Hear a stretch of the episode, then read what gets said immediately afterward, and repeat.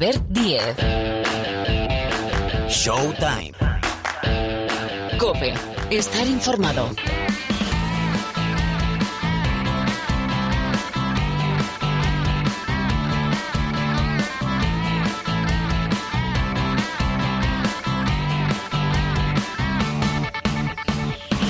Hola, ¿qué tal? ¿Cómo estáis? Bienvenidos una semana más a Showtime, el programa de baloncesto de esta casa, de la cadena Cope. Bienvenidos, bienvenidas a uno de los últimos capítulos de este 2020. Por cierto, antes de explicaros el menú de esta semana, un anuncio. Apuntad, domingo 27 de diciembre, el clásico del baloncesto español se vive y se disfruta aquí en Cope Real Madrid-Barcelona clásico, en este caso de la Liga Endesa, clásico aplicado a la ACB, bueno, con toda la tropa, ¿eh? Con Pilar Casado, con el profe Paniagua, con Rubén Parra, con más sorpresas. Nos ponemos a las 9 de la noche, el domingo 27 de diciembre, el partido a las 9 y media, nos ponemos a las 9 de la noche. Dicho está, y ahora sí, el menú de esta semana, porque hoy nos visitan, entre otros, Roberto Íñiguez, que es el entrenador del Perfumerías Avenida de Salamanca, porque hablando de clásico, hemos tenido clásico en la Liga Femenina Endesa para cerrar la primera vuelta, Perfumerías Spar Girona, y además ya conocemos los ocho equipos que disputarán la Copa de la Reina. Y también nos va a acompañar una de las mejores jugadoras de baloncesto españolas, bueno, yo creo mundial.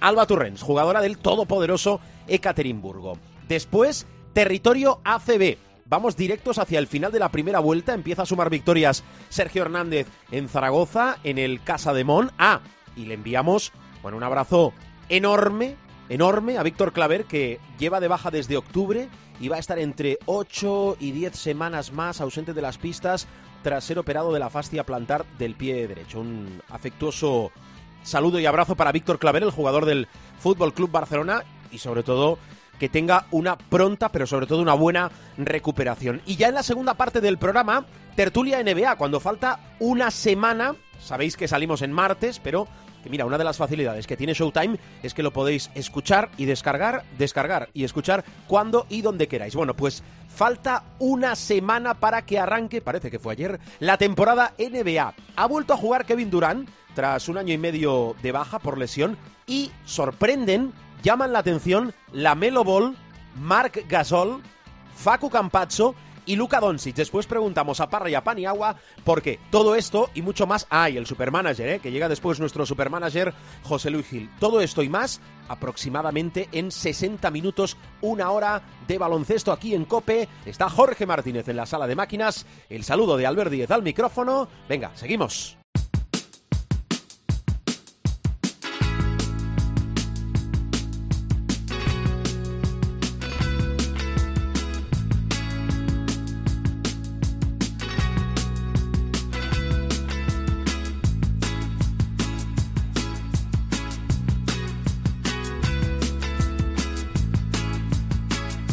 Albert Diez. Showtime.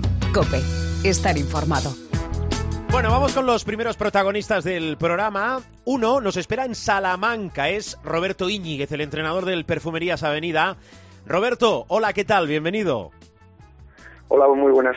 Gracias por acompañarnos en Showtime, el programa de baloncesto de la cadena Cope. Hemos tenido clásico, que coach es una de las citas, bueno, importantes, destacadas de la temporada, marcadas especialmente en el calendario, ese Perfumerías Avenida Spar Girona, y se lo ha llevado Perfumerías 7961, 7961, muy cómodo o no hace honor el resultado a lo que pasó sobre el parquet. A ver.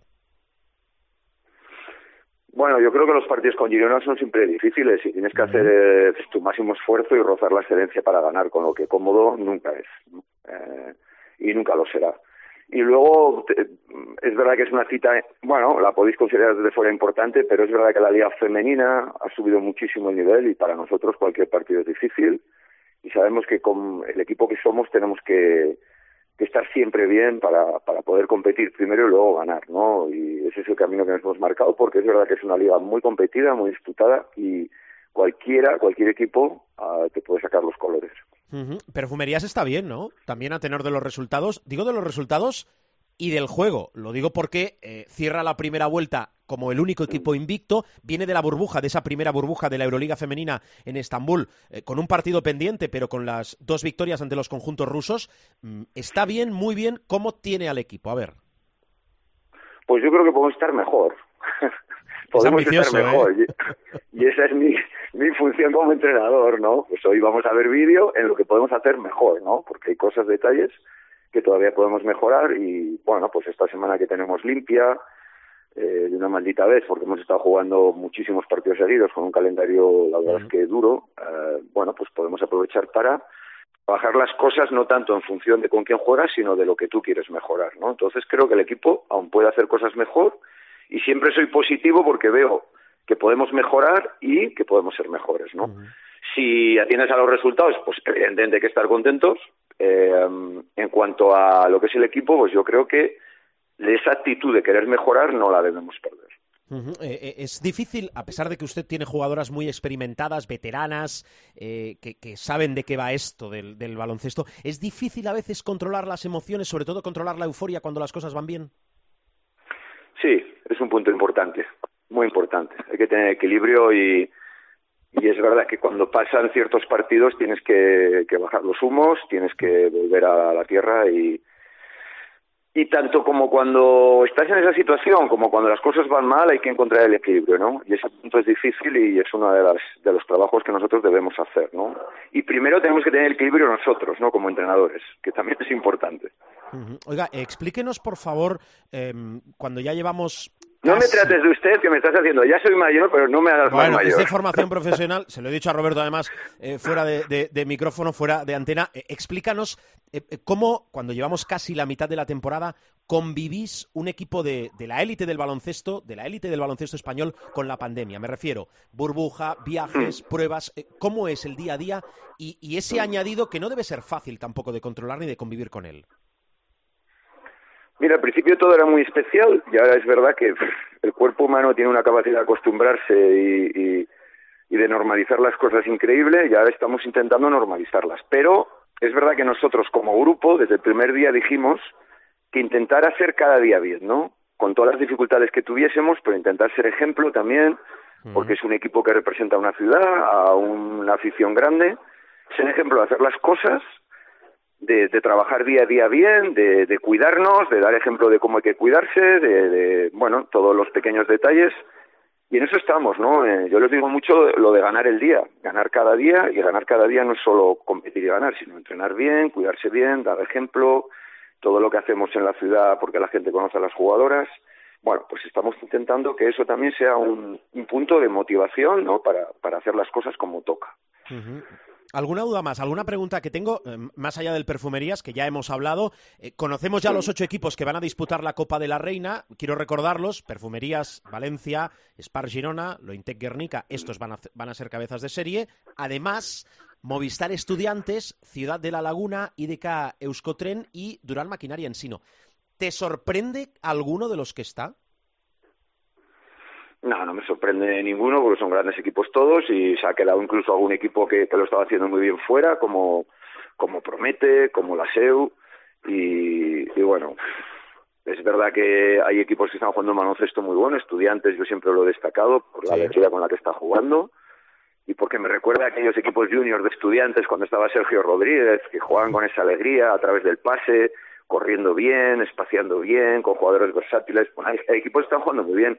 Quizá me sorprende negativamente un poco lo que, pues la situación que ha atravesado Zaragoza, porque tiene un gran, grandísimo equipo, la situación que, ha atravesado Araski, que ahora parece que está mucho mejor. Bueno, equipos que, que esperaba igual más rendimiento, bueno, que no lo han dado. Pero es que es verdad que es una liga muy complicada, muy difícil, muy complicada. Pasas, pasas un mes jugando eh, bajo tu nivel y pierdes partidos, ¿no? Y no, nadie te perdona.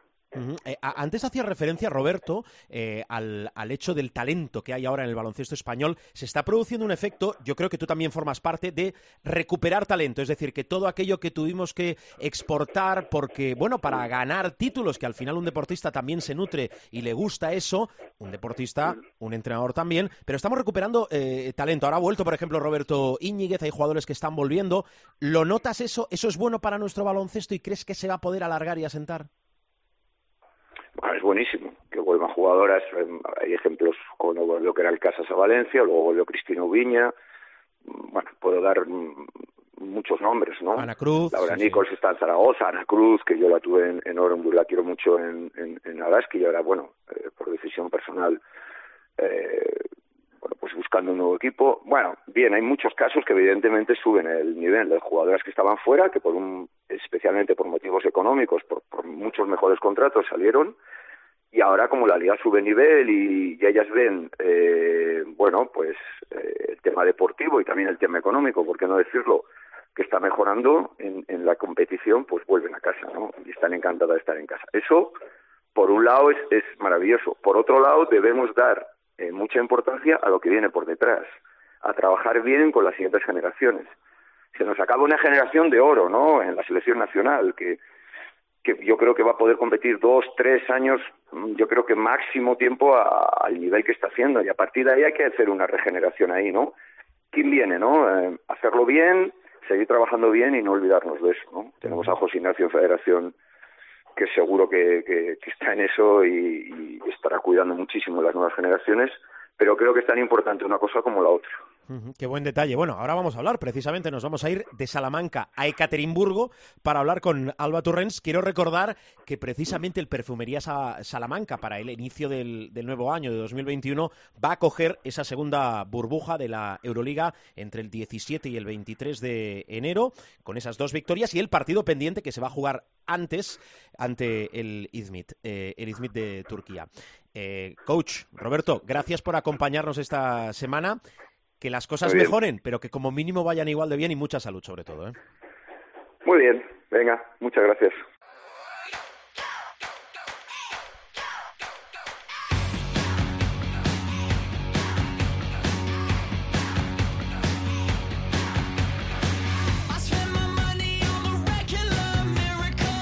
Despedimos a Roberto Íñiguez, al entrenador, al coach del Perfumerías Avenida de Salamanca y avanzamos solo un poquito en ¿eh? la presencia de Rubén Parra. Hola Parruno, ¿cómo estás? Buenas, ¿cómo estamos? Bien, hombre, porque de Salamanca nos vamos, bueno, nos vamos lejos, muy lejos, a los Urales. Es el centro oeste de Rusia, en Ekaterimburgo.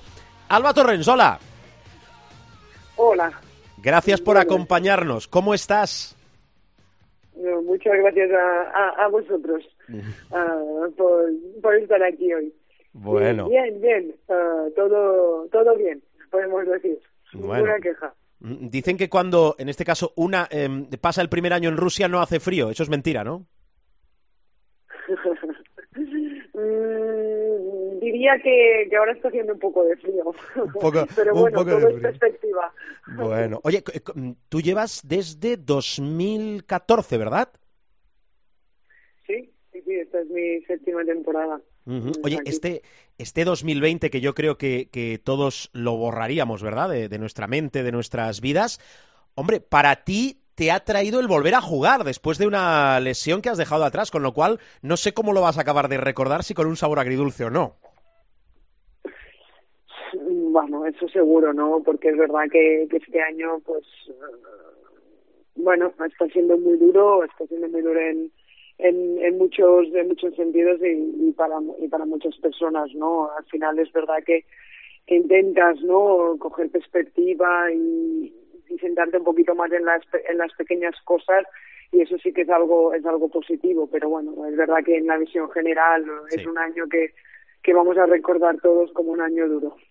Bueno, ha vuelto a jugar Alba Torrent ya hace mucho, ha vuelto con la selección, que eso siempre es magnífico, en el horizonte a medio plazo ahí en Eurobásquet, de eso te pregunto eh, después, pero en relación a, lo que nos ocupa y es prioritario, que es esta pandemia de coronavirus, ¿cómo lo estáis viviendo ahí en Rusia? Con esa vacuna de, Rusia, no sé si eh, vosotras os vais a vacunar, os han dicho algo, ¿cómo, ¿cómo lo vives todo allí, sobre todo a tu alrededor?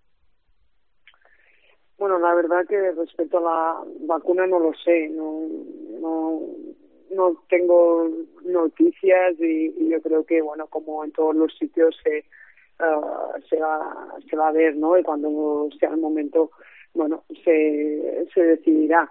Y, y por la otra parte, pues yo creo que también como en todos los lugares, ¿no? Tomando todas las, las, mm. las medidas uh, que se puede que se pueden tomar es verdad que al final no se puede controlar todo pero sí que se puede poner todas las medidas que uno puede de su parte y también por parte uh, del equipo y, lo que estamos haciendo. Y, después pues uh, estamos jugando la liga y, y bueno se intenta seguir adelante Eh, Alba, en lo deportivo, mm, sois el gran rival a batir, como siempre. Sois el, eh, en Europa el, vigente campeón cuando se ha jugado de las dos últimas eh, ediciones. En la burbuja ya mostrasteis vuestro potencial. Vais, como siempre, a por la Euroliga, que en tu caso, de ganarla, que eso queda lejos, pero obviamente es el objetivo, sería la sexta, ¿no? Es que, es que se dice rápido, pero vaya, no sé si tienes vitrinas armario suficiente, sala de trofeos, no sé si en, eh, en Palma o, o dónde para colocar tantos trofeos. Es, es verdad, es verdad que estando aquí en Ekaterimburgo estos últimos años uh, es verdad, ¿no? Que, que sales como como favorito, pero pero también he vivido situaciones en las que no, no hemos ganado, por tanto sabes lo que lo que cuesta, ¿no? Ganar una una Euroliga esta primera burbuja ha ido bien el objetivo que tenemos uh, es verdad que es que es luchar por el por el por el título pero pero hay que ir, hay que ir paso a paso y hay que, que hacer el trabajo no porque no no bueno, ni mucho menos eh, es, está hecho y, y, ni mucho menos lo damos lo damos por hecho porque cuesta mucho uh, ganar una una Euroliga. Mm. y, y, no piensas no no piensas en, la, en las ganadas. La, la ilusión es la misma y y ahora mismo mi objetivo es intentar conseguir um, bueno el título de esta esta temporada y y, como decía, renuevas la ilusión y no piensas mucho en el, en el pasado. Estás en el presente y lo que quieres es, seguir adelante por nuevos objetivos. Poca gente tiene, y no son elogios eh, baratos ni fáciles, la cabeza tan bien amueblada y toca con los pies en el suelo como Alba Torrens. Parra, preguntas, las preguntas inteligentes, por favor. No, no, inteligentes no. Ya estaba, estaba mirando la plantilla del Ekaterinburg, no te voy a poner a decir los, los nombres, pero eh, yo cada año que pasa me da más la sensación de que sois un All-Star de Europa, o sea, un All-Star eh, continuo, que cada año eh, ficháis jugadoras, jugadoras. Ahora hay fecha una chavala que, que tiene pinta de, que de, a lo mejor a esto eh, se le puede dar bien, que se llama Brianna Stewart. Eh, ¿Cómo es jugar con, con Brianna? Creo, creo que se me da un poco bien, como tú dices. Sí, a maneras, ¿no? Yo creo que puede tener algo de futuro esto, ¿tú crees? La verdad que bueno, es una magnífica, magnífica jugadora, ¿no? Eh, eh, es verdad que cuando la ves, ¿no? Jugar lo aprecias, pero después cuando tienes la, la gran suerte, puedo, puedo decir, de, de compartir con ella pues, el día a día, ¿no? Tanto en el entrenamiento, que, bueno, en ese momento no sé si me gusta tanto porque la tengo que defender en algún momento, ¿no? Eso te iba a decir, que los entrenamientos tanto, te la comes con patatas. Exacto, exacto. tanto en, en, los entrenamientos como, bueno, como jugar con ella, pues la verdad que es un, es un privilegio porque es una, bueno, de las mejores jugadoras del mundo, no te dirían solo de ahora, sino de, de, de estos últimos años, ¿no? Y tiene un talento inmenso y, y además pues hacer jugar bien al equipo. Uh, que es, como decía, es un, privilegio poder compartir eh, pista con, con Briana y con, con dos jugadoras, ¿no? Y, y, y es verdad que, que lo disfrutas, lo disfrutas. Es verdad que, que momentos también, por supuesto que cuesta, pero lo disfrutas. Has jugado con, bueno, estás jugando con Briana, has jugado con Taurasi. Eh, eh, bueno, eh, en la lista de jugadoras es espectacular. Por un año yo creo que no coincidiste con Candace Parker, porque se fue el año justo que llegaste tú. Eh, no, coincidí, coincidí. ¿Coincidiste con ella? con ella? El último jugué, año. Jugué, jugué con ella. El último año. Sí, sí, sí, jugué dos, pues... sí, sí, el último año jugué con ella. Yo creo que te, te falta del don y, y poco más de la élite suprema del baloncesto femenino.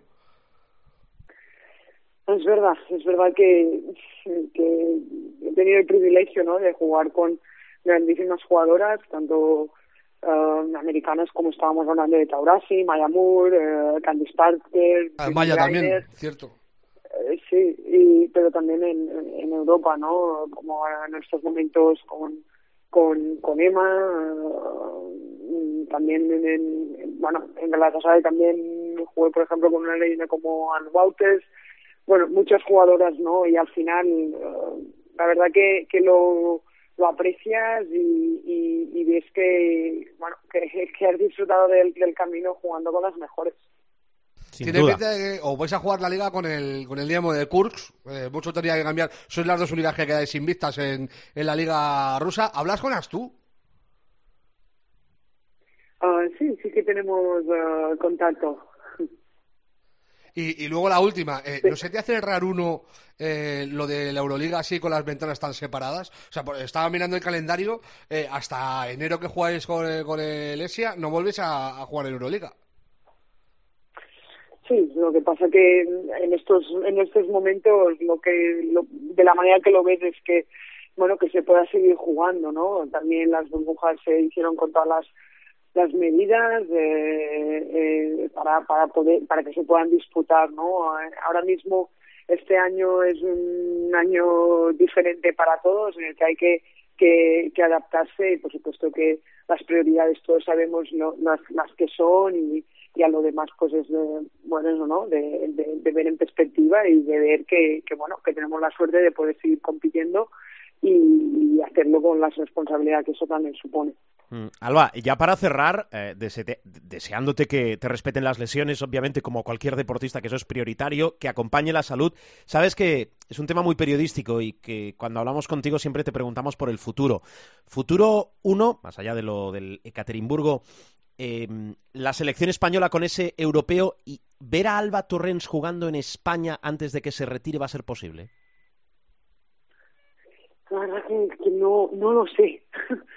no no lo sé es verdad que que no sabemos no qué, qué, qué va a pasar mañana pero es verdad que todos a corto plazo hacemos hacemos planes. Por ahora voy a seguir en, en Ekaterimburgo.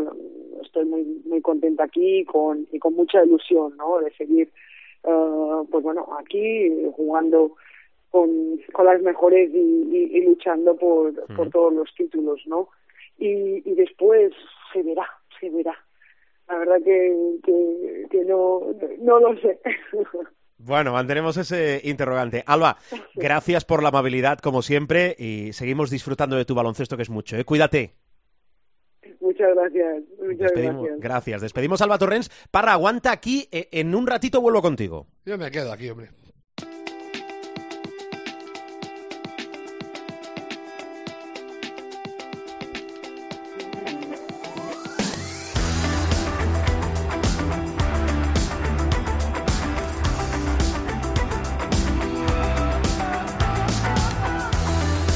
Territorio Liga Endesa, territorio de la Liga CB, 14 jornadas hemos consumido ya, bueno, sabéis que falta actualizar, pero no va mal la cosa, ¿eh? De lo que pudo ser a lo que ha sido, digo por aquello de los aplazados, por la pandemia de coronavirus, es cierto que hay otra pandemia, que es la de las lesiones que sí que está afectando a muchos equipos, hay cambios. Moraván Andorra, hemos hablado también de Víctor Claverantes, deseándole lo mejor, lleva parado desde octubre. Bueno, vamos a actualizar la Liga Endesa con Pilar Casado. Hola Casado, ¿cómo estás? ¿Qué tal, Diez? Buenas no, no vamos mal, no, no, vamos no, mal, no vamos mal, que hay que mirar siempre la parte positiva. ¿Sabéis lo del vaso, no? Pues eso.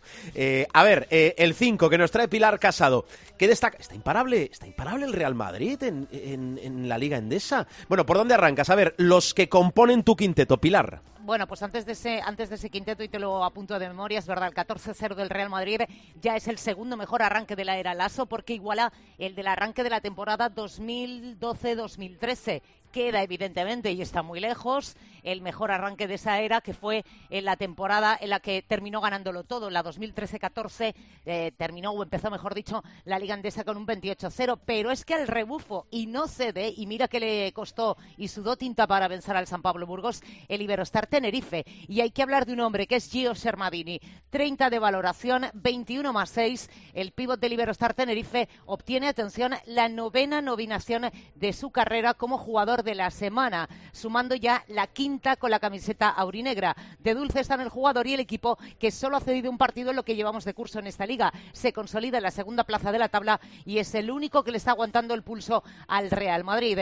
Esta vez el pívot acabó con 21 puntos, anotando 6 de sus 9 intentos de dos puntos, con tres mates por el camino y brillante en los tiros libres. 9 de 10, además de sacar 7 faltas personales. Súmele a su estadística 6 rebotes, 5 de ellos defensivos y 2 asistencias. En total, 30 de valoración. Shermadini, que ya de por sí fue nominado como MVP Movistar del pasado mes de octubre, acumula ya nueve galardones de este tipo. Curiosamente, el de Georgia nunca obtuvo esta nominación en su etapa en Zaragoza, ni tampoco como jugador de Unicaja. Fue capaz de convertirse en el mejor de la jornada hasta en cuatro ocasiones diferentes, vistiendo la camiseta del Moraván Candorra, una en la 15-16, tres en la 16-17 y las de ahora con el Iberostar Tenerife. Eso sí, desde este pasado fin de semana, su tope de galardones lo tiene como jugador del Iberostar Tenerife, con el que ha obtenido ya cinco nominaciones a jugador de la semana. En el pasado curso vivió un par de meses frenéticos, dominando la competición a su antojo hasta el punto de ser el mejor en las jornadas. 10, 12, 14 y 18. La quinta pertenece ya a este curso 2021. La presencia del jugador nacido en Natak Hari sigue siendo fundamental para el equipo. En los 29 minutos de juego, Liberostar Tenerife tuvo un balance de más 12, cayendo por 7 puntos frente al cuadro burgalés durante sus 11 minutos en el banquillo. Absolutamente diferencial. Más nombres propios, el de Calates. El base griego del Fútbol Club Barcelona cerró una muy buena semana porque si el viernes ante el Armani Milán en Euroliga sus 14 asistencias suponen la mejor marca en ese apartado de un jugador del Barça en la historia de la Euroliga, este domingo ante Monbus Obradoiro destacó en la faceta anotadora. 25 puntos. Calates además hizo muy buena serie de tiro, hizo un 7 de 9 en tiros de 2, 3 de 5 en triples y 6 de 6 en tiros libres. Eso sí, en asistencias más discreto, solo dos. Y estos son buenas noticias para Unicaja y en general para el baloncesto español, para la selección también, eh, porque habemos tirador. Hablamos de Francis Alonso. El jugador de Unicaja disputó ante el Real Madrid algo más de 26 minutos, para ser exactos 26-48, y anotó en total 27 puntos con un 3 de 3 en tiros de 2 y 5 de 7 en triples. Esos 5 triples los anotó en apenas 6 minutos del tercer cuarto, cuarto en el que llegó a sumar 16 de valoración. Es verdad que después eh, lo amarraría bien y junto con el descanso que le dio Luis Casimiro, ya en ese tercer cuarto no volvió a anotar. A su regreso sumó una canasta y dos tiros libres más para redondear una gran actuación. Y hay que hablar de un hombre, pocas veces hablamos de la Cunsa GBC, la verdad es que la temporada está siendo muy complicada para el equipo de Tierra, pero esta semana ganaron, todos lo sabéis, en la prórroga. Bueno, pues Johnny D es el héroe de ese partido y además es muy curioso porque tras no disputar ni un solo minuto en la primera mitad, Johnny D se convirtió en el héroe de los suyos en la segunda mitad en el duelo frente al Moraván Candorra. El escolta de la Cunsa GBC revolucionó el partido con 21 puntos en poco más de 13 minutos de juego. Anotó 3 de 3 en tiros de 2, 4 de 7 en triples y 4 de 5 desde el tiro libre. Hay que apuntar más nombres a caballo entre esos partidos recuperados de la jornada 9 y la del 14. Eh, Jason Thompson se convirtió en un imán en el encuentro que se disputó aplazado entre Andorra y el Casa de Zaragoza. Thompson acabó con 12 capturas, 9 en defensa y 3 en ataque. En ese mismo partido, gran segundo cuarto, por cierto, del conjunto Maño, con un protagonista, es el capitán del Casa de Zaragoza y es Nico Brusino. Logró 17 de valoración después de sumar 12 puntos, 2 rebotes, 2 asistencias en 7 minutos y 15 segundos. Este cuarto de Brusino supera el mencionado anteriormente de Francis Alonso o al de Bojan Dublevich, que hizo 15 en el último periodo de la victoria de Valencia Basket en Madrid ante el Movistar eh, Estudiantes, coincidiendo con la remontada del equipo valenciano y la victoria, como digo, en la pista del Palacio el domingo.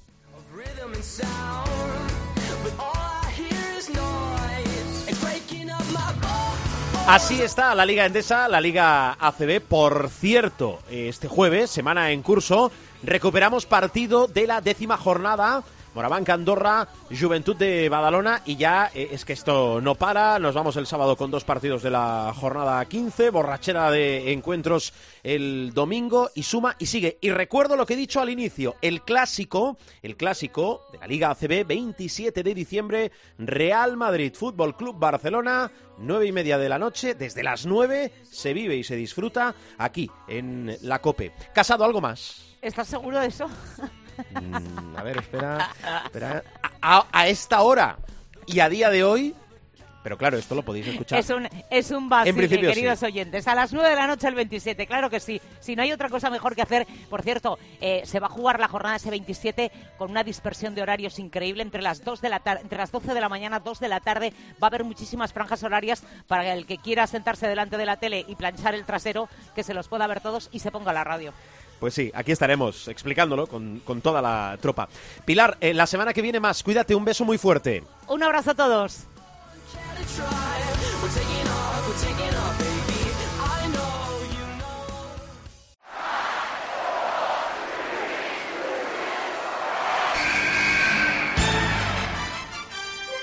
The inbound pass comes into Jordan. Here's Michael at the foul line. A shot on Elo. Good! Have a timeout. Decide not to use it. Curry, way downtown. Bang! Bang! Oh, what a shot from Curry! Gasol con ganas de jugársela. They do have a timeout. Decide not to use it. Curry, way downtown. Bang! Bang! Oh, what a shot from Curry! Territorio NBA con nuestro profesor Miguel Ángel Paniagua. Hola, muy buenas. Muy buenas. Y eh, recuperamos a Parra, al que habéis escuchado ya antes. Hola, Parra de nuevo.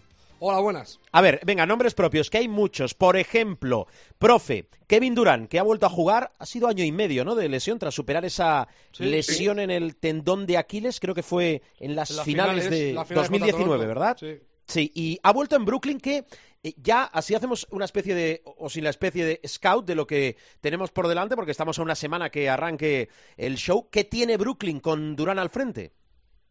Bueno, tiene muchas posibilidades, ¿no? Yo creo eso, eso es algo obvio.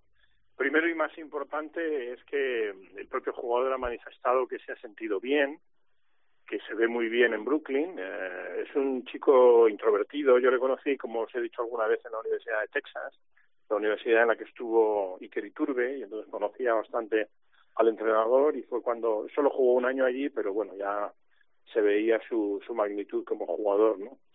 Pero es un chico muy introvertido eh, y probablemente pues había gente que pensaba que tendría algún problema de adaptación, no tanto a los Brooklyn Nets, sino a Brooklyn, a Nueva York, ningún problema. Él ha manifestado que se, se encuentra bien.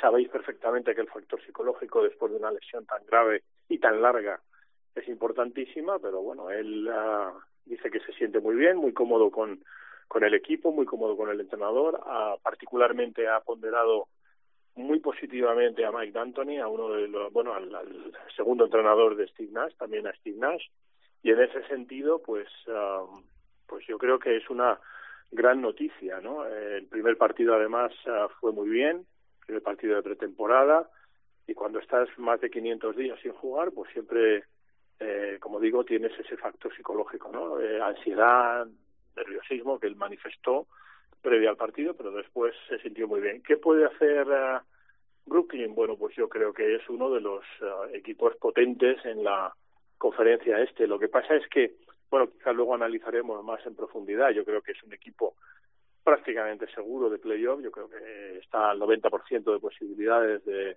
de entrar en playoffs, pero creo que tiene por delante al menos ah, cuatro equipos, ¿no? Por, por, a día de hoy, ah, en la previa, ¿no?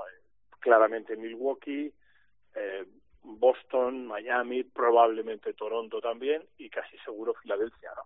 Entonces yo creo que para un cuarto, quinto, sexto puesto en la conferencia este está muy bien, pero no le veo a día de hoy con posibilidades de campeonato. Pero la buena noticia es que Brooklyn recupera un equipo eh, muy potente con, con opciones y sobre todo que eh, ya le saca varias cabezas a su a su rival ciudadano que es, son los legendarios New York Knicks.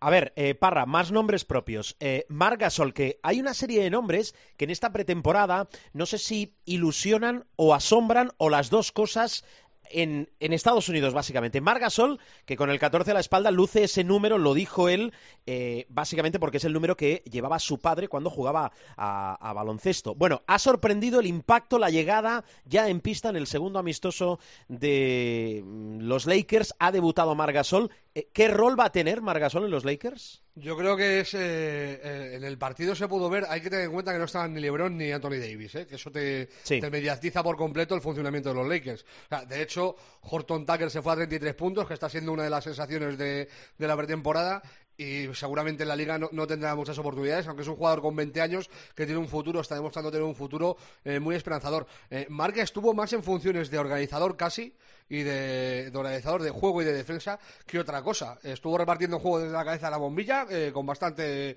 bastante éxito, lo hizo bastante bien, sobre todo en el, en el primer cuarto, y, y yo creo que lo que tiene es eh, el rol de veterano eh, que se ha visto en mil batallas y que va a ser de mucha ayuda eh, para ayudar a los jóvenes. También hay que tener en cuenta que estamos hablando de un equipo campeón, o sea, que Mark no llega a los Mindundis Basket Club, ¿sabes? O sea, que no es, eh, no, viene aquí a enseñar, no, a enseñar no, él ha sido campeón y los Lakers son el vigente campeón, pero yo creo que sí va a tener un, un rol importante eh, en la defensa y sobre todo en la distribución del juego, eh, subiendo al, al, poste alto eh, para manejar balón, aparte de, de Lebron, teniendo en cuenta que este año, por ejemplo, con tiradores como, eh, como el Redder, que aparte es mucho de cortar eh, hacia adentro, o, el propio Wesley Matthews, eh, Kuzma, eh, Caldwell Pope, tener a Mark en la cabeza de la bombilla para redistribuir, ayudando a, Lebron, le va a dar muchas posibilidades también a Anthony Davis de estar más liberado por dentro.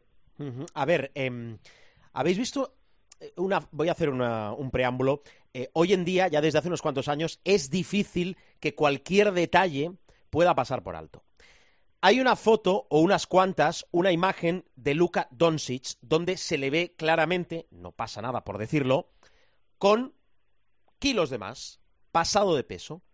¿Tenéis, habéis tenido también y habéis notado ese punto de preocupación o viendo lo que hace Doncic en pista nos preocupa? Eh, os pregunto a los dos, profe Parra.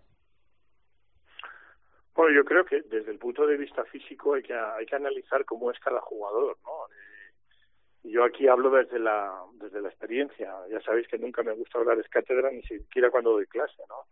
Pero hablo desde la experiencia. O sea, tú veías a un jugador mítico en el Barcelona como Dino Riz, o Dino Riz tenía michelines. Literalmente, vamos. O sea, eh, en la parte del estómago estaba fofo. Eh, o lo que aparentemente sería fofo pero hay jugadores que eh, necesitan eh, tener esa esa constitución y probablemente en el caso de Luka Doncic eh, bueno pues tú refraseo no eh, tú puedes tener un tipo hercúleo eh, pues como como LeBron James eh, a base de bueno primero genes luego eh, muchísimo trabajo y tal y puedes tener un tipo atlético pero no muscular entonces, los que no son musculares, eh, bueno, pues al, al, no tener, digamos, marcados los abdominales y los pectorales y ser un poco como Schwarzenegger, pues a, a lo mejor te parece que, que están fofillos, pero la realidad es que son cuerpos que están adaptados así. Aquí lo importante, eh, que siempre se mide en la pretemporada, es la masa la masa de grasa que tienes en el cuerpo. La masa corporal se te mide y luego eh, si la masa grasa de tu cuerpo está bajo unos niveles razonables, eh, tú eres en principio tan atlético como puede serlo un tipo hercúleo, ¿no? Un tipo musculoso. O sea que en ese sentido ningún problema. Y al final, al final del día, independientemente de estas uh, cuestiones antropomórficas que estoy citando, lo importante es lo que haces dentro de las cuatro rayas. Y lo que hace dentro de las cuatro rayas Luka Doncic vamos, lo que ya ha hecho en pretemporada, disipa cualquier duda, a mi juicio. Es decir, es un jugador superlativo, este año va de cabeza, vamos, siempre pongo la misma coletilla, ¿no? Salvo infortunio, va de cabeza al primer equipo All-Star, no me refiero al All-Star Game, que eso por supuesto, sino al primer equipo All-Star, al, mejor cinco o al cinco ideal, como queráis llamarlo,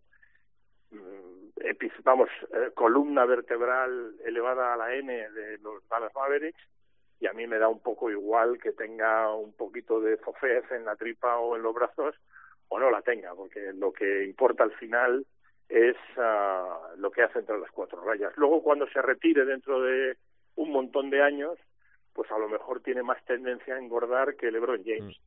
Mm. Pero eso es muy habitual, o sea, eso es muy, muy, muy, muy habitual. Odi Norris, por ejemplo, se ha sometido, y además lo ha, lo ha expresado públicamente, y ya cierro con él, ya que he abierto con él, eh, se ha sometido a una dieta. Pues ¿por qué? Pues porque una vez que dejó de jugar aumentas de peso porque no tienes ese tipo de hercúleo, esos genes que te permiten estar delgado, pero yo creo que esta es una polémica un poco absurda y repito, al final del día, y aquí casi hablo escátedra ya, lo que cuenta es lo que hace un tipo en la- dentro de las cuatro rayas del campo. Sin duda, sin duda. Eh, esa imagen a la que me refiero, digo, por si alguien mientras está escuchando eh, este podcast lo quiere buscar, es eh, la del partido entre Dallas y Milwaukee. Parra. No, eh, por terminar lo que con lo que dice, con lo que ha dicho el profe, o sea, por empezar con lo que ha terminado el profe, eh, en el último partido, eh, esto estamos grabando el martes, en la madrugada del lunes al martes, Doncic hizo 27 puntos en 29 minutos en pista ante los Milwaukee Bucks y rompió tobillos como si no costara como toda la vida de Dios. Eh, quiero decir que para jugar su baloncesto, eh, que tenga un poquillo de barriga le, le va a dar lo mismo. Y yo diría más, Estamos en una temporada rarísima. Yo a, Towns también le vi el otro día un poco más ancho de lo, de lo normal. Towns lleva nueve meses sin jugar, Dochi lleva menos, lleva dos meses, eh, pues estuvo la burbuja. Pero bueno, que, que puede que se hayan dejado un poco eh, en, en este mes y medio, porque han estado viviendo con mucha presión y tal, y que se hayan dejado un poco en el lado alimenticio. Pero yo creo que eso en dos semanas, tres, eh, compitiendo, entrenando y cuidando un poco más la, dieta, eh, lo, lo va, lo va a paliar, lo, va a, dejar atrás. Y con todo y con eso, aunque no lo dejara atrás, eh, yo es que ya te digo, ayer por curiosidad lo estuve viendo anoche y eh, es, es, es Doncic. O sea, es el mismo que luchó el año pasado por el MVP y que va a volver a luchar este año por el MVP. O sea, un jugador como la Copa de un Pino y, y al que no le afecta en absoluto. O sea, es que si dijéramos, no tiene, ha perdido movilidad lateral, no tiene rapidez, no. Si es que Doncic juega en segunda tercera marcha. O sea, él lo que hace es acelerar muy rápido en, en espacios muy cortos y tampoco necesita una explosividad. Es que no es, eh, no sé, no es Vince Carter con 22 años. O sea, no es ese tipo de juego. A mí me, me- me- es curioso la imagen tal, para hacer memes tal, que si mira ya está como todos los del Madrid les pasa lo mismo, mira como Hassan, no sé qué, tal, Isco, tal, pues estas chorradas, pero a mí deportivamente hablando, eh, viendo a Luca, le afecta entre 0 y menos 1. Bueno, eso es lo importante. A ver, la imagen es la que es, por eso lo comentamos. Si no existiese sí. esa imagen, obviamente ni lo comentaríamos, pero lo importante es el, el rendimiento. Em, a ver, enseguida pregunto por el eh, futuro de, de Harden, que hay que darle al F5, que es la tecla de actualizar, aunque Sí. va cambiando en algún, en algún teclado, ¿verdad? Pero no pasa nada. Eh, eh, Parra, eh, la Melo Ball en Charlotte. eh, eh, ¿Es el ordenado y es el bueno de, de la familia y de la saga? No son de los que juegan a, a baloncesto. ¿Hay que estar muy atentos a él a esta temporada? A, a mí, eh, para serte sincero, me parece mucho Lonzo. O sea, es muy Lonzo versión 2.0. O sea, es Lonzo un poco más joven. Hace lo mismo. O sea, eh, tiene gran visión de juego. eh, tan buena visión de juego que está en un equipo muy malo eh, que muchos jugadores ni le entienden. El, el primer partido lo estuve viendo también por curiosidad y, y, y Zeller está buscando pases de, de Ball todavía. O sea, no se empapaba de, de la mitad de sus asistencias. eh, y luego eh, eso le va, le va a jorobar las estadísticas. Pues claro, eh, él va a dar 20 asistencias por partido, pero que se convierta en asistencia lo mismo son 5. Porque los compañeros que tiene son los que son. O sea, que tampoco hacemos milagros. Dicho lo cual, eh, le veo muy errático en el tiro y ya te digo, me, me- me recuerda a, a Alonso. Eh, buen defensor, eh, ágil de manos y pies, eh, muy buena movilidad, muy gran, o sea, una gran visión de, de juego, eh, muy buena colocación para el rebote, pero en, eh, en el tiro flaquea. Por cierto, han cortado a Liangelo y, y Papá Bol, el amigo e infame Lavar, ha dicho que, Infame, que Detroit se convierte a partir de hoy en un equipo andrajoso. Bueno, O sea, porque han cortado a Liangelo, no me como un Colin Ball. O sea, seamos serios.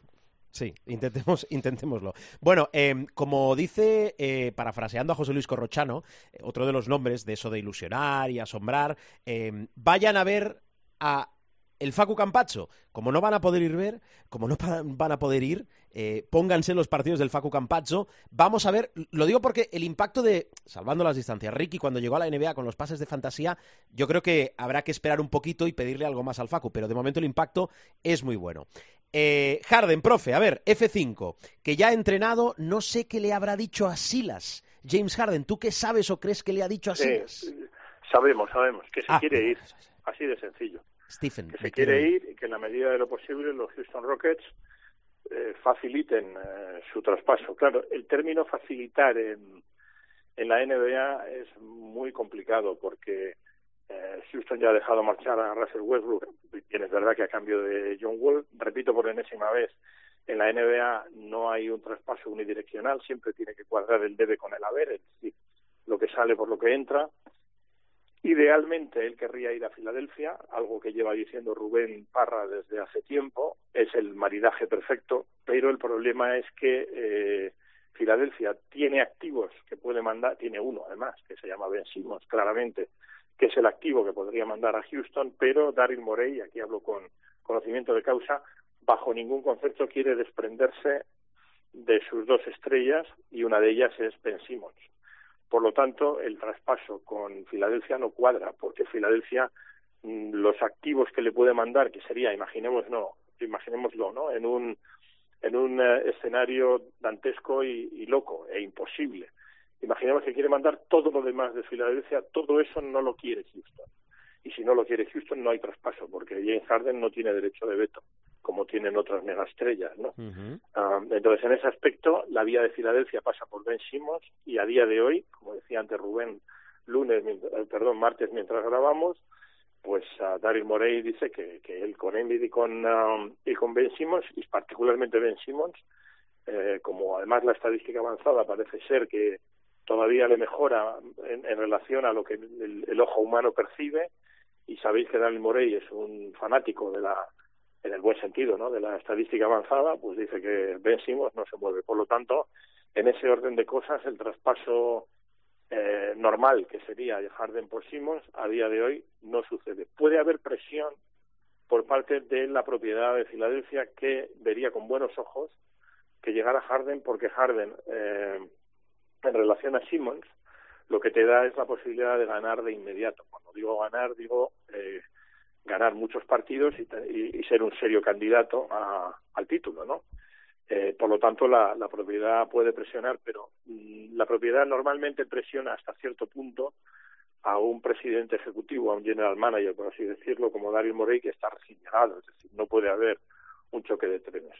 Entonces, ¿qué equipo aparece como posible vía de escape para James Harden, que sí puede tener activos, aunque es muy difícil cuadrarlo? O sea, cuadrar un traspaso con James Harden es imposible porque Houston te va a pedir un montón de, activos, ¿no? El equipo que aparece en el horizonte es Miami Heat y aquí para Riley sí que ha dado instrucciones también para, eh, o por lo menos para ver con su eh, lo que él llama el comité de guerra, el War Room, eh, que son sus ojeadores y sus expertos eh, técnicos, incluyendo el entrenador, por supuesto, eh, que pueden soltar a cambio de James Harden, o que podrían soltar, mejor dicho, en condicional. Pero también está muy difícil. O sea, ahora mismo eh, la pole position, pero cuando hablo de pole position estoy hablando de un porcentaje muy pequeño de posibilidades de llevárselo, la tiene Miami, en segundo lugar estaría Filadelfia, pero estamos hablando de un porcentaje inferior al 25% de posibilidades a mi juicio, ¿no? A día de hoy. Como siempre digo también, en la NBA todo puede cambiar, pero el traspaso de, James Harden a día de hoy, martes eh, 15 de diciembre, se me antoja muy, muy complicado y muy, muy difícil. Yo por partes, la gestión de Harden de esta crisis está siendo vergonzosa eh, deja muchísimo que desear como profesional. Yo si fuera dueño de un equipo no me jugaría mis castañas a, eh, con un niñato así. O sea, un tío que cobra 40 kilos y que se está comportando como un niñato. O sea, que se salta el protocolo COVID para su cumpleaños, que luego se va a un club de, de y se pone a tirar billetes sin mascarilla. Eh, estamos hablando de un tío que es una superestrella de la liga.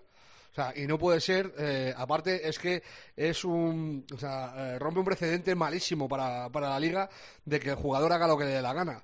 O sea, yo si fuera Houston eh, me lo quedaba, aun teniendo que tenerle eh, sancionado sin jugar y restándole dinero del salario por mis narices, porque la forma de actuar de Harden es vergonzosa. Eh, lo, de lo de Filadelfia a mí me, me sorprende mucho eh, lo que está diciendo el profe, eh, lo leí el otro día de, de Ben Simmons, que está enamorado Ben Simmons, eh, Morey de, de, Ben Simmons, y yo pensaba que por la forma y el sistema de Morey, eh, que Ben Simmons no cuadraba mucho, porque es un tío que no tiene un triple ni pagando pero es lo que dice el profe, o sea, ha dicho que es el futuro de, la liga. Eh, o sea, las palabras textuales son esas. Eh, ben Simmons es el futuro de la liga.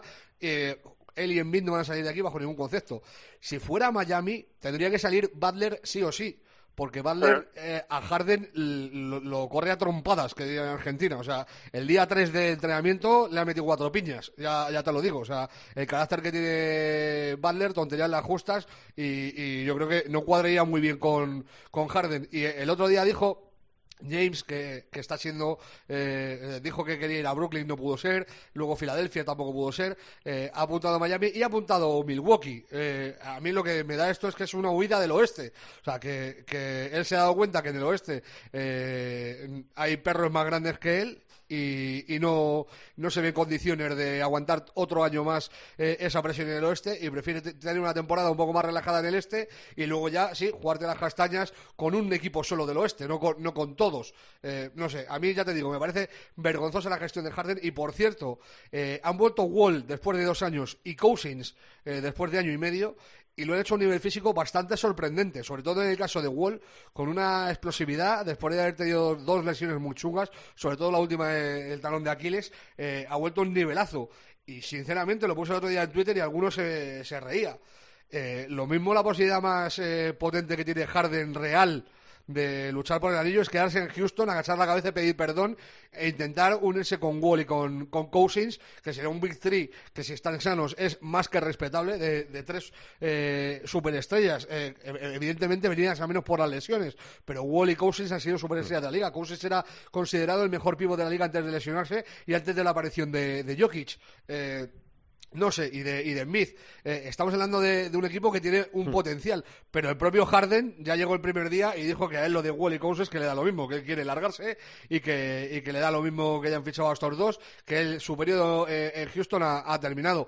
Veremos cómo acaba, pero no pinta nada bien. No, no tiene buena pinta. A ver, dos cosas rápidas para acabar. Eh, profe, em, Nueva York, los Knicks, que sí, que los, existen todavía. Bueno, tanto que van a cumplir 75 años de historia, ¿no?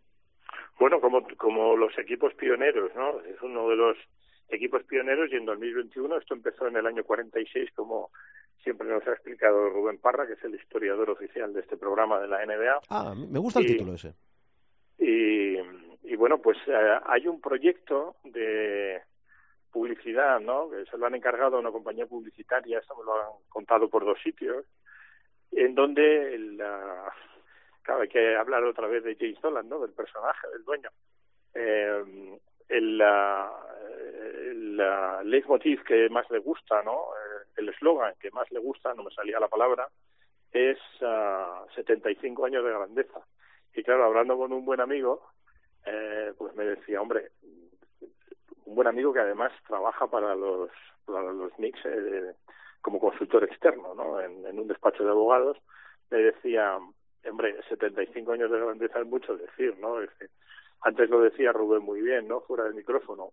Cinco sí, eh, 70 no tanto, pero desde luego los últimos, desde que está James Dolan, sobre todo los últimos 10, 12 años, eh, grandeza muy poquita, ¿eh? O sea, por, por decir algo.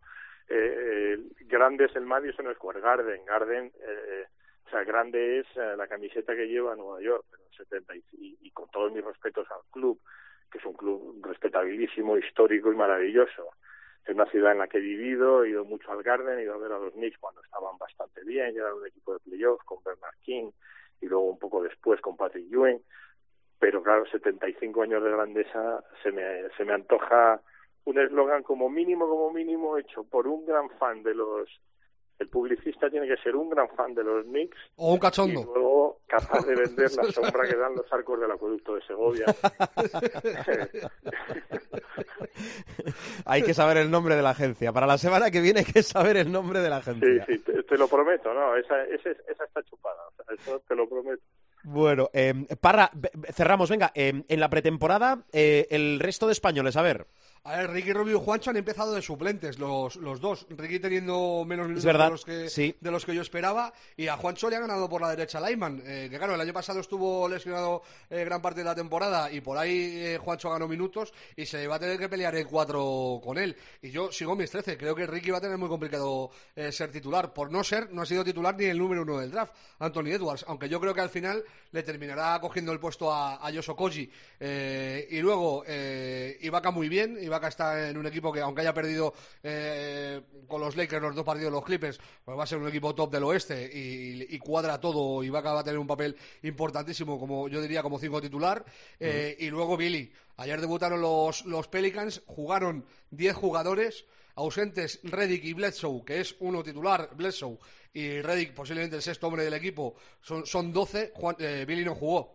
Eh, reincidimos en lo que dijimos. Eh, eh, va a jugar menos que en Charlotte. O sea, es que lo tiene chungo, no. Lo siguiente, estamos hablando de Steven Adams, pivot titular, de, eh, de Zion Williamson, eh, de Jackson, eh, de Melly. O sea, es que va a tener muy complicado tener minutos. Eh, no sé, a mí me parece que la decisión de, Billy fue muy errónea. Por mucho que él haya dicho en, en entrevistas que cuando los Pelicans se, se interesaron por él era su sueño jugar en un equipo aspirante a playoff, yo creo que va, va a contar con muy, muy pocas oportunidades, salvo lesión de, de algunos de sus compañeros. Aparte es que es eso, que a Hayes, a Jason Hayes, le tienen una fe tremenda en, en- los Pelicans, porque estamos hablando, lo, lo hemos repetido aquí varias veces, de uno de los eh, atletas más grandes de, de la liga. Bueno, pues dicho queda, la semana que viene, 22, arranca el show. Eh, Paniagua, Parra, Parra, Paniagua, gracias, cuidaros mucho, ¿eh?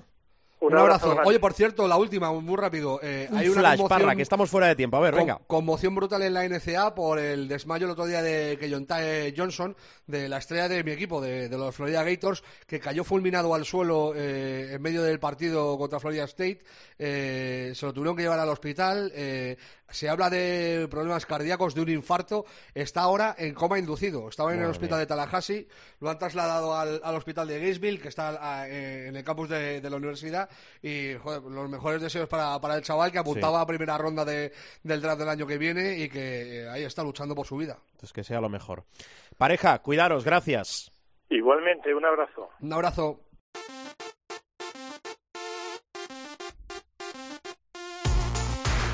Y ya está aquí nuestro supermanager para ir cerrando programa y para repasar, obviamente, nuestra liga privada. José Luis Gil, ¿qué tal? ¿Cómo estás? ¿Qué tal? Muy buenas. ¿Tienes un tubo de aspirinas por ahí? De as- eh, soy alérgico al componente de la aspirina, con lo cual eh, utilizaríamos el, el paracetamol. Algo para el dolor de cabeza. ¿Cuál es el componente de la aspirina, Gil? Rápido. Ácido acetil salicílico. Muy bien, ¿cómo ha ido la jornada?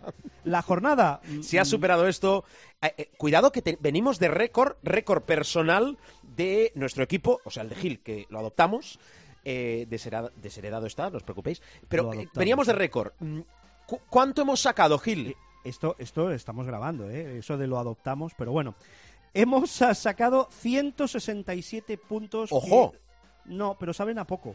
Ya, ¿Saben a pero poco eh, porque es estoy- segunda mejor marca de la temporada. Ya, pero estoy de acuerdo con esas cuentas de, de tuiteros que juegan al, al Supermanager y que afirman que eh, si no has pasado de 200 en esta jornada, pues eh, podías sentirte eh, perfectamente un, un fracasado. Eh, así. Bueno, nos ha vuelto a pasar un poco lo de la semana anterior. Han vuelto a pinchar Renfro y Rivero.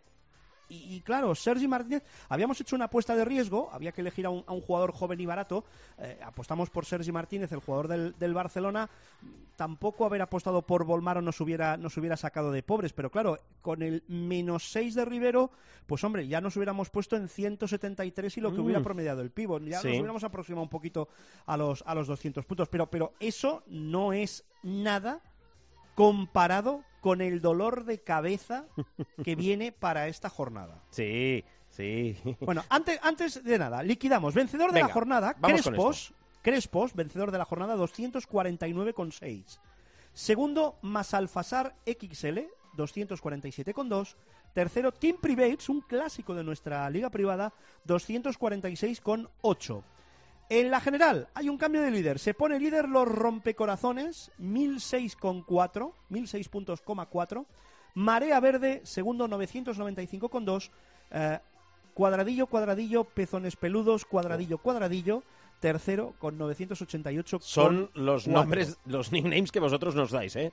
Con Hemos cual- hecho el 510 en la jornada y Ujú. estamos el 538 Bueno, en la zona media, zona media de Zona la media, ¿eh? clasificación. Zona, zona Vale, media, pero, pero em, es que me duele la cabeza, macho. Bueno, pues espera, Gil, vamos a, vamos, a, vamos a cosas que ya están hechas. Vamos a recordar el equipo del que partimos, es decir, el equipo con el que eh, cerramos la jornada 14. A ver. Pues veníamos con Francam y Renfro, veníamos con Alonso, con Sergi Martínez, ah, con... eh, ¿Quién eran los otros dos aleros? Veníamos también por dentro con Tavares, Polonara, eh, Sergi... Ma- Espérate, vuelvo a empezar. Veníamos con bases, Francam y Renfro.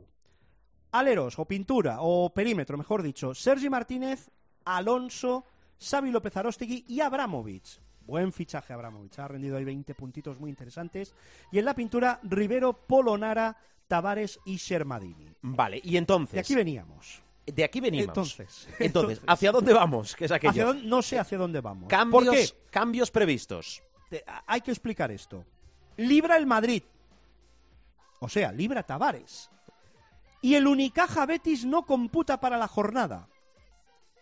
Con lo cual, en esta jornada no juegan 8 de los 17 jugadores banderita que en el último mes han promediado 10 o más. Buen detalle, ¿eh? Ni Tavares, ni Francis Alonso, ni Alberto Díez, ni Mar García, que está lesionado, ni Rudy, ni Yul, ni Carlos Suárez, ni Abalde. Mm, Jugadores cual- banderita, jugadores banderita que hayan promediado 10 o más en el último mes, de abajo arriba. Pozas, Lima, Sergi García, Kate, Arteaga, Radonsic, tu amigo Mirotic, Beirán, espectacular vuelta de Javi Beirán, Increíble. y Xavi López Arostegui. Añádele que Xavi López Arostegui va al Palau. Qué buen detalle. Peña. O sea, este estudio es fantástico Este- por un no, condicionante, este un momento es- importantísimo. Este estudio es de una caja de paracetamol entera. Ahora entiendo lo de la aspirina. Bueno, Gil, entonces, mm, eh, ¿qué cambios prevés? ¿Qué cambios hemos hecho a la hora de cerrar ese Sí. podcast? Si nos respetan las lesiones, etcétera, etcétera, etcétera. Eh, paquete, ¿eh? porque aquello de cuadrar los presupuestos y tal. Van fuera Sergi Martínez, Rivero, Francis Alonso, Renfro y Tavares. No toco más. Y meto dentro a Mirotic por Tavares, a Henry por Renfro. Vamos a confiar que continúe la racha de Javi Beirán, la Beirí por Rivero y ya mm, aquí ya from lost to the river Radonsic que no está promediando mal las últimas jornadas Sí. por Sergi Martínez y todo esto nos cuadra en el en el presupuesto. Bueno, hay que salvar, es el objetivo, ¿eh? salvar esta jornada, pero ya verás las puntuaciones que van a salir, porque hay, eh, eh, sobre todo los managers que tenemos en la liga son espectaculares. Voy cerrando programa. Eh, Gil, cuídate. Muy bien, eh, que vaya bien el, el cierre, ¿eh? Adiós. Adiós.